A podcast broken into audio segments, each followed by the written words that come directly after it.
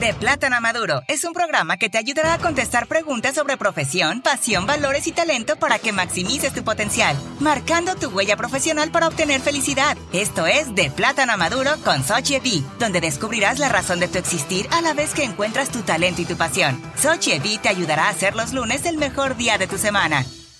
Bienvenidos desde Managua, Nicaragua. Nuevamente, gracias por estar con nosotros en esta plataforma de podcast ah, en Plátanos a Maduro. Hoy día estoy súper contenta porque voy a tener una primera entrevista con un colega que aunque no trabajamos juntos, sí trabajamos en la misma ah, eh, profesión, somos docentes y así es que nos conocimos. Y estoy alegre que él está aquí siendo parte del programa y va a contar sobre su profesión, sobre sus valores, pasiones. Y este lo voy a dejar que él abre más que yo esta vez. Así que uh, vamos a darle la bienvenida al licenciado Jonathan Ordóñez.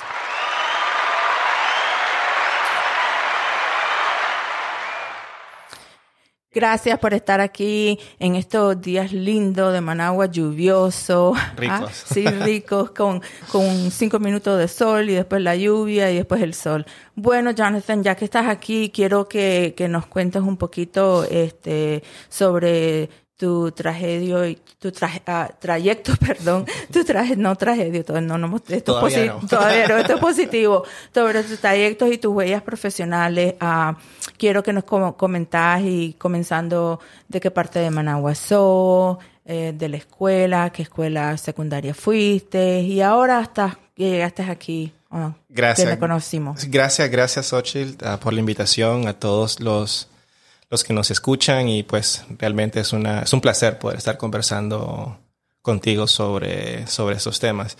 Eh, pues nada, mira, o sea, yo nací y crecí en un, en un barrio de clase media baja en, en Managua, eh, de clase trabajadora. Pues mis abuelos, tanto paternos como maternos, pues igual vienen de un, de familias bastante humildes.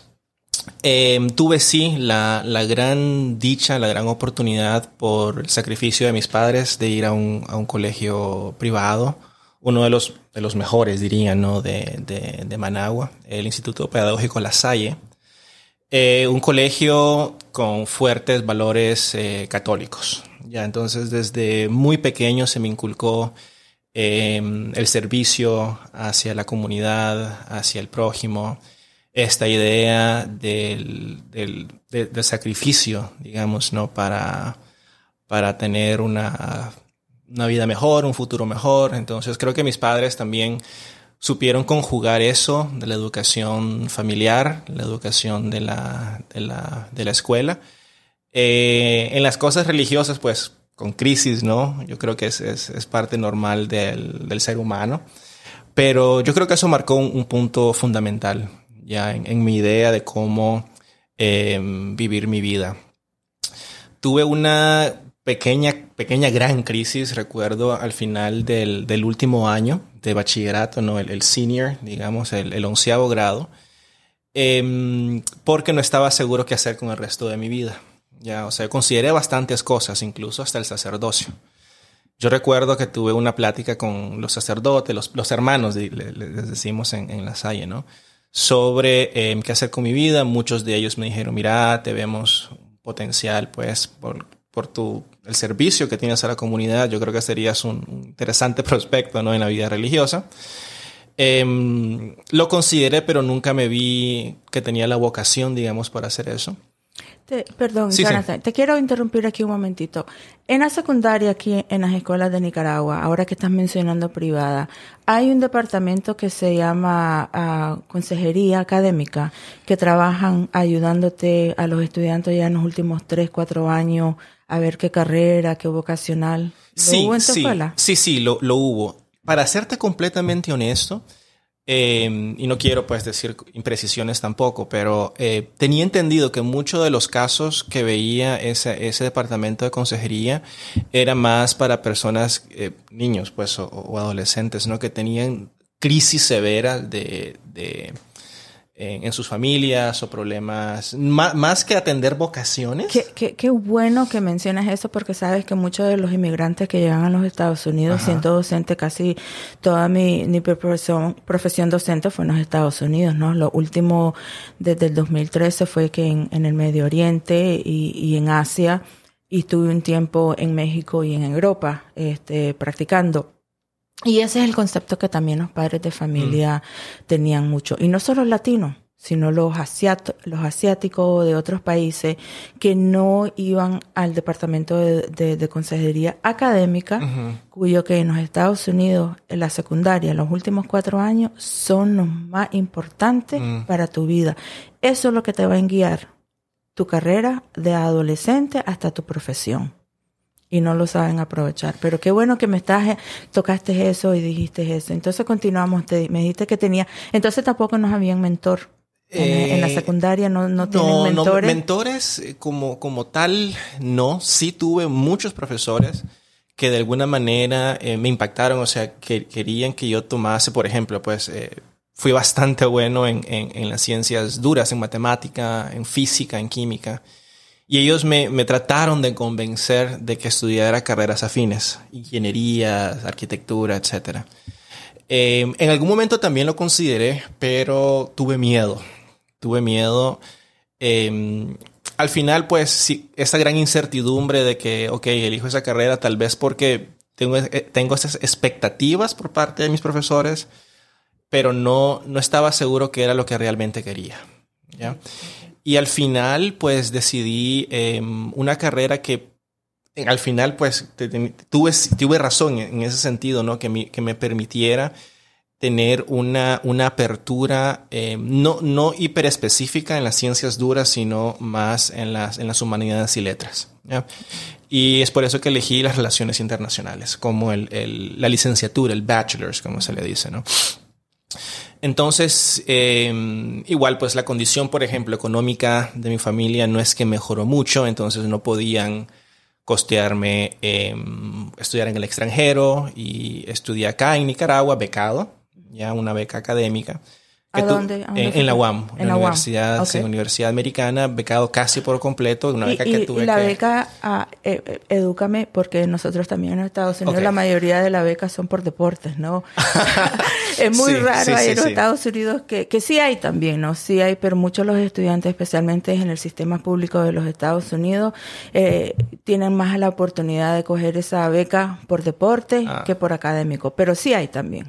Pero entonces, ¿cómo? ¿Eso fue académico? Fue académico. Nunca, nunca me consideré bueno en deportes. Ah, hasta, hasta muy, muy tarde en mi vida, pues empecé a, a, preocuparme por el físico. Y que noto que aquí el, deporte en las escuelas no, no, no, no es este, no le dan mucho como allá eh, en, en, otros países, ¿no? Aquí no, no le dan mucho. Es, bastante, sí, sí y no. A ver, en el sentido de que Em, si eres muy bueno en el deporte, muy probablemente tendrás oportunidades. Hoy por hoy, digamos, y yo creo que eso ha cambiado un poco, como decía Xochitl, la, mentalidad muy a lo norteamericano. Tengo entendido que muchas universidades ahora dan becas completas a buenos deportistas. No es que en el pasado no se dieran, pero era como que más equitativo, pues becas culturales, y era, tenías aptitudes artísticas, becas académicas y becas deportivas. Ya, ya eh, sería interesante hacer un poco las estudios de las estadísticas para ver cómo, cómo ha cambiado eso, pero tengo la impresión de que en efecto las becas deportivas están adquiriendo bastante importancia ya en, en, en los últimos años. En mi caso, pues nunca no me considero un gran deportista. Entonces fuiste a, la universidad académica. Ah, correcto. ¿Y cuál era tu, mejor ah, materia en que, le dabas más fuerte? Paradójicamente, por ejemplo, el, el, el pensum me, tuvimos expuesto a muchos tipos, digamos, de disciplinas, ¿no? Historia, economía, em, derecho. Y como tenía un, un, background, tenía una... Em, una base fuerte en matemáticas, ya entonces buscaba cómo aplicar eso en las relaciones internacionales y la economía se me dio bastante fácil, economía y políticas públicas con, con métodos más cuantitativos. ¿no? Esto es una de los grandes, eh, no sé si la palabra sea desencantos, pero una, una gran realidad que, que, me golpeó bastante fuerte, es que eh, se tiene la idea de que muchas disciplinas de las humanidades, relaciones internacionales, derecho, tuve colegas que eligieron esas carreras precisamente porque no querían ver nada de números, nada de matemáticas, etc. Entonces ayer yo era un poco como la oveja negra, ¿no? Estudiaba humanidades y quería aplicar esos, esos métodos de pensamiento lógico, etcétera, y ver de qué manera lo hacían. Yo, entonces yo creo que el comercio, economía me abrió un poco las puertas en eso. Y eh, a tal punto, pues, que, que, al final decidí seguir esa, esa, eh, ese camino, digamos. ¿Y fue tu, tu bachelor's, tu licenciatura en Relaciones Internacionales? Relaciones Internacionales. Y mira cómo es. Nosotros en Estados Unidos, vuelvo, ya sabes, les recuerdo que, que, casi toda mi vida la he vivido ahí, apenas vivido dos años aquí, y, y, lo tenemos que hablar porque ahora todo es global, ¿no? Sí, es correcto. Uh, usted y yo nos conocimos porque estamos trabajando mutuo uh, en, este, en una escuela uh, foreña -huh. de, de, otro país y que es de los Estados Unidos. -huh. Que les confieso que es la primera vez que Jonathan y yo hablamos en español porque cuando estamos en la universidad solo podemos hablar en inglés. Entonces, este, yo me pasó así algo como, como le pasa a usted. Yo no sabía qué estudiar. Yo toqué casi todas las profesiones a vivir mm. por haber. Y me llegó que, que muchos también saben que ahora en el aspecto de, de relaciones internacionales, ahora es como una, es grande, ¿no? Uh -huh. Entonces yo sabía que, que, que, que, me gustaban, me gustaban la investigación, me gustaban las leyes, Mm. Y entonces, siempre como era latina, me decían, oh, estudiar relaciones internacionales. Le digo, no quiero estudiar eso porque ya nosotros somos cinco, cuatro mujeres y un varón y todas han estudiado esa. Tengo tres abogadas, yo quiero hacer algo diferente, yo no quiero ser como ella.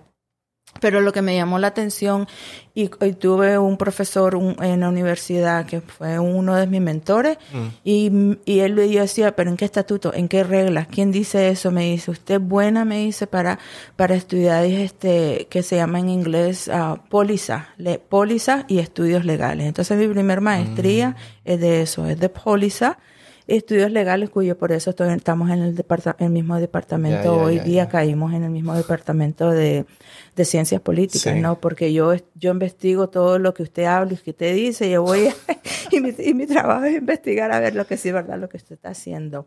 Y es una cosa que yo les, les, les, estuve diciendo a los estudiantes aquí que si han escuchado esa carrera y me dijeron que no. no Ahora sí. es más, las relaciones inter, internacionales piensan también que tiene que ser político. Uh -huh. Y ahora eso ha cambiado en total. Sí, ahora más incluyen datos, análisis, eh, cyber, todo esto lo han modificado, ¿no? Lo han puesto más hype, más, más, más al día por ahora con, con la globalización. Sí. Y entonces después, cuéntanos, después de, de UAM te graduaste, ¿qué, qué, sí, qué pasó? Eh, hablando de tutores, eh, tuve un profesor que me dijo, estaba como en cuarto, estaba en senior, cuarto año de la, de la carrera, y me invitó a, a una, fue en el 2007, lo recuerdo bien, a una conferencia que se trataba del eh, aniversario, el 60 aniversario de la creación de la Unión Europea. La Unión Europea organizó una pequeña conferencia yo fui y al final de la conferencia el conferencista dice, bueno, los estudiantes de acá vamos a hacer un concurso de ensayos a los que les interesa estos temas de integración, comercio, etcétera, un ensayito y bueno, ahí lo dejaron. Siempre me estuve así un poco, ah, un ensayo, voy a participar, no participo, participé y gané. Y parte del premio era una beca completa para estudiar italiano. Ah, qué bueno. Una cosa que jamás me hubiese, me hubiese ocurrido, ¿no? Entonces, estudié italiano acá y cuando termino todo el curso me dice el director de la Academia de Italiano, que dicho sea de paso, ojalá me esté escuchando, ¿no? Eh, Stefano Coppa. ¿Y cómo se llama esa academia? Eh, Dante Alighieri. Dante Alighieri. Sí, la Fundación Dante Alighieri aquí en Bolonia. En, en Bolonia, sí. qué chévere, ok. Entonces me dice, mira Jonathan, eres, eres excelente alumno, la Embajada de Italia está becando a sus maestrías a los alumnos que les interesen. Entonces, te doy un buen prospecto, me gustaría que, que aplicaras. Entonces hice una aplicación conjunta, porque había un programa conjunta en una universidad en Estados Unidos, subsidiado con una universidad europea. Entonces tuve que presentar los exámenes eh, de italiano, inglés, etcétera, y saqué un joint degree eh, en una universidad en Bolonia, Universidad de Bolonia, en análisis de políticas públicas, con algunas clases de Stanford en Estados Unidos. Awesome. ¿Y esas clases eran en italiano? En, en Italia en italiano y cuando fui a Estados Unidos la hice en inglés. Entonces era, es un joint degree que tengo que confesar, pues fue hasta que tuve esa experiencia en el extranjero que me sacudió.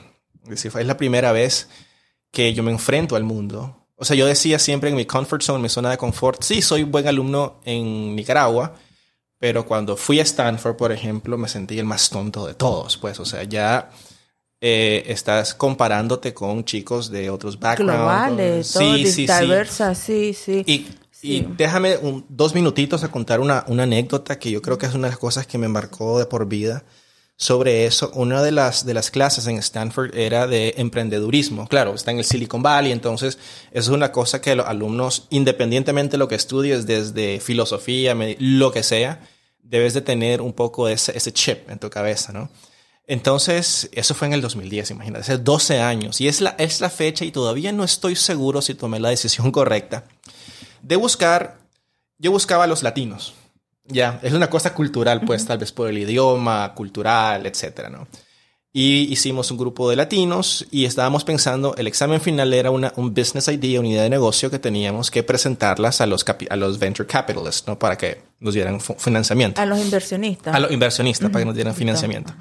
Entonces, un, un, chico de América del Sur dice, ala, ¿por qué no creamos? Dice, en América del Sur, cuando hay bastante frío, ya la, gente muere pues por, por, hipotermia. Son, son pobres y no pueden eh, comprar calefacción. Entonces, ¿por qué no creamos una, una calefacción que sea biodegradable, que sea súper barata, accesible, etcétera? Entonces, eh, hablamos con estudiantes de ingeniería en Stanford, creamos un, un, aparato que era súper eficiente. Yo estaba súper feliz. Yo digo, esta es la idea que, ah, la grande. O sea, yo pensaba, me voy a hacer millonario en, en, en vendiendo esto, ¿no? La cuestión es que presentamos el proyecto y el jurado se nos quedó viendo un poco extrañados, ¿no? Como que, ¿qué está pasando acá? Y me empiezo a asustar un poco que ver al, jurado así. Y al final de la presentación me dicen, bueno chicos, vengan. Entonces nos guió, salimos del auditorio y nos señaló a los dormitorios, ¿no? Los dorms. Yo tenía, Xochitl, 22 años, tal vez, 22, 23, ¿no? Y nos dice, en esos dorms, en esos dormitorios, hay chicos de su edad que están diseñando un acelerador de partículas, ¿no? Ellos van a acelerar protones a la velocidad de la luz los van a hacer colisionar y de la antimateria van a crear energía limpia. Y ustedes vienen, dice Stanford, al Silicon Valley a presentar esta caja que calienta agua. Entonces, esa idea, o sea, esa, esa, obviamente, pues me sentí súper mal por eso, pero eso me enseñó de que, wow, hay, hay chicos súper talentosos de mi edad que no están pensando en calentar agua, que no hay nada de malo, ¿no? Obviamente. Están pensando ya en la producción de energía dentro de 50 años. Entonces, eso me abrió la mente de que, en efecto, pues, el mundo es más grande que Nicaragua, que Managua, que mi salón de clases, que mis grupos de amigos. Hay personas en, en los dormitorios de las universidades que están pensando el futuro, o sea, están reinventando el futuro. Y yo decía, quiero ser parte de eso. Entonces empecé a eso, pues, a, pensar más globalizado. A, Y, no solo eso, mira, también, eh, qué bueno que tocas en ese tema, porque estás hablando de personas que están haciendo los europeos, ¿no? En, en, para países desarrollados.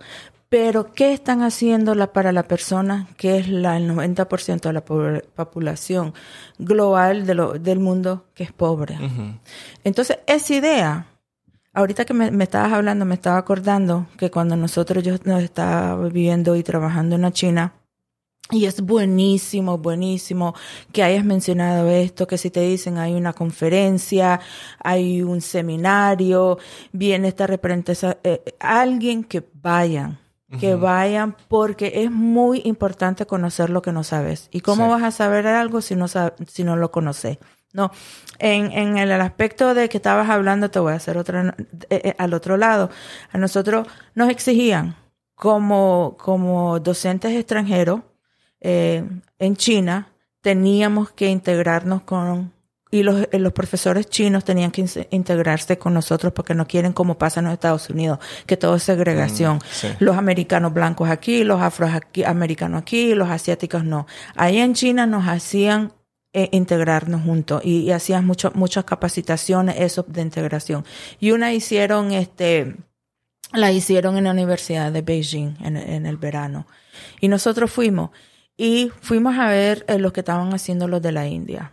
Y los de la India estaban hablando cómo ellos, sabes que la India es una población después de China inmensa, ¿no? Por cada eh, eh, un indio, uh, por cada un nicaragüense. Aquí hay 100 indios en la India, así tan grande es la población. Y comenzaron a hablar de cómo la, el, el, azúcar, y, y, eso me viene a la, eh, mucho aquí la atención cuando fui a, hacer lo de el tour de flor de caña. Yo le pregunté a ellos que qué hacían con, con la, con azúcar, con la caña.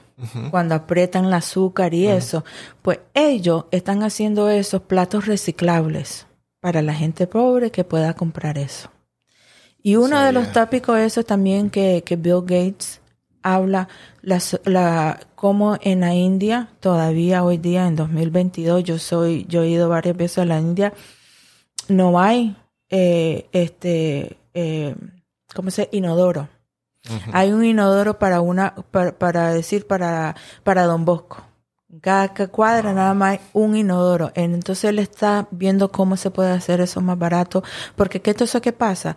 Ahí en la India, las niñas tienen, ya cuando comienzan a arreglar, ya no pueden ir a la escuela porque tampoco no pueden comprar la, la, los cótex y eso. Ah. Entonces ya no pueden ir porque no hay baños y los niños ahí. Entonces, esa idea tuya, eh, eh, yo quisiera que hubiera estado ahí, he dicho, eh, para, porque eso es necesitante para gente que, es el más pobre, ¿no? Que lo necesita. Y aquí tenemos tantas cosas de reciclaje que podemos hacer hoy día. Yo le digo a mis estudiantes, le ustedes no quieren ser, sacar becas porque no quieren, porque con la tecnología que andan cargando las 24 horas al día es el teléfono, podemos poner a Nicaragua en el mapa, sí. ¿no? Sí. Pero entonces cuéntanos, después que regresaste, ¿cómo ya te sentiste en, Nicaragua? Entonces, o sea, sí, yo regreso y eh, para mi sorpresa tuve una, una, oferta de trabajo muy buena en Guatemala. Tenía 22 años, o sea, regreso de la, 22, 23 años y me fui a vivir a Guatemala ya, eh, a un proyecto de em, cooperación europea sobre integración económica. Ya, entonces, em, yo creo que hasta, hasta entonces sí tuve y lo sigue siendo de alguna manera mi mentor, en decir, porque hasta en ese momento conocí realmente el tema en el que me he especializado hasta ahora, que es integración centroamericana. Entonces en Guatemala yo vivo dos años, hasta el 2000, 2012 regreso hacia Nicaragua, 2014 em, estoy en Guatemala y en el 2014 ocurre otro, otro hito, digamos, en mi vida. Digo, bueno, yo creo que es el momento entonces de em, continuar mi, porque siempre me gustó la investigación, la academia, etcétera, de continuar mi, mi, mi camino y em, comenzar mi doctorado, el PhD siempre estuve la, la, duda donde lo hago, si lo hago en Estados Unidos, si lo hago en Europa. En Europa ya tenía eh, construido un, networking bastante bonito, conocía bastante bien el sistema. ¿Qué, les puedes explicar a, a, nuestros escuchantes qué es networking? Que también lo quiero traer aquí y todo el mundo le tiene miedo a networking aquí, no sé por qué, y tanto que nos gusta hablar a nosotros. Ya, ok, ala. eh, sí, el, networking es una especie, obviamente, pues, de, de, de redes que uno construye ya a lo largo de, de, del trabajo de uno, de las experiencias, de la academia, etc. Y yo creo que esa es una de las, de las herramientas más importantes, sobre todo y a propósito ¿no? de, la, de la globalización.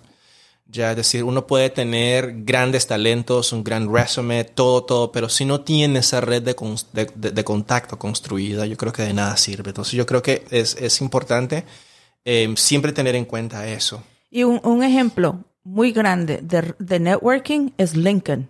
¿no?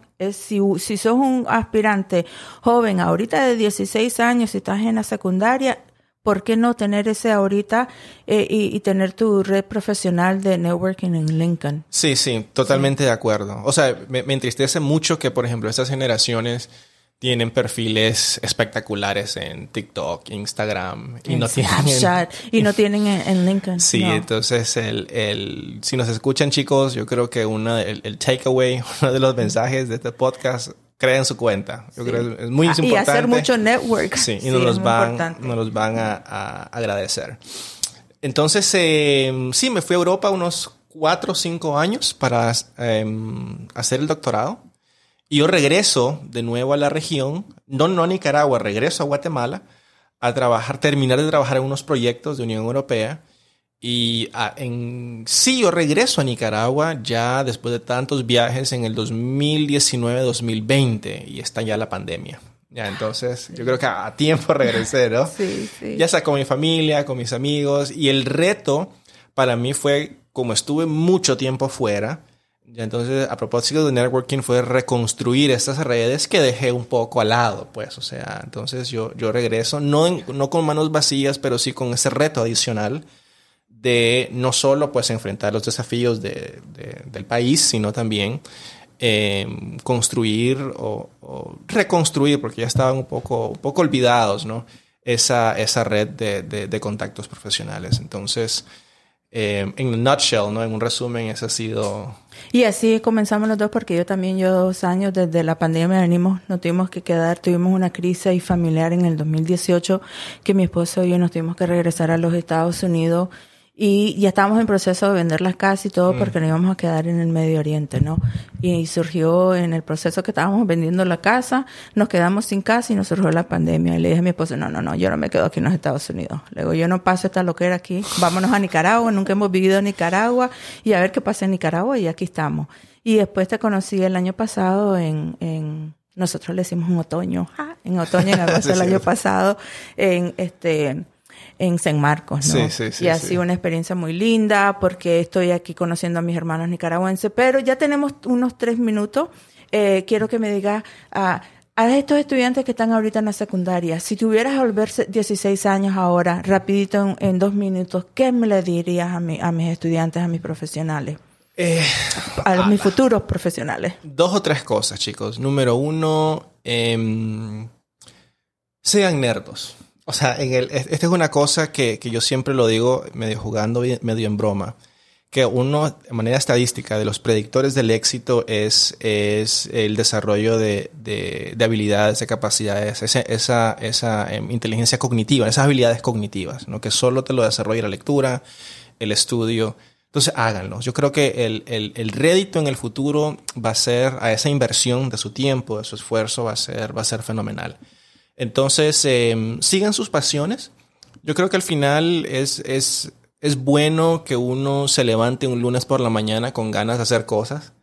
Ya, entonces yo creo que eso responde al, al, a la pasión que tienen. Y eh, beban mucha agua y duerman. y, duerman, y duerman, duerman, duerman. Yo creo que ayuda bastante. Bueno, muchísimas gracias al licenciado Jonathan por tomar un tiempo, sabiendo que está muy ocupado ahorita con, con todos los proyectos que tiene, pero aquí estamos uh, para la próxima, ya sabe, el licenciado Jonathan Ordóñez. Aquí está, cualquier comentario, usted sabe que estamos aquí, pregunta para el próximo invitado. Gracias por escucharnos. Gracias, Ocho. Saludos a todos. Para obtener más información detallada de lo que escuchó en este episodio, suscríbase a nuestra red social, comparte el podcast, deje su comentario o cuénteselo a un amigo. Estamos en esta plataforma para marcar su huella profesional y que obtenga éxito y prosperidad. Desde Managua, Nicaragua, para servirle Sochevi.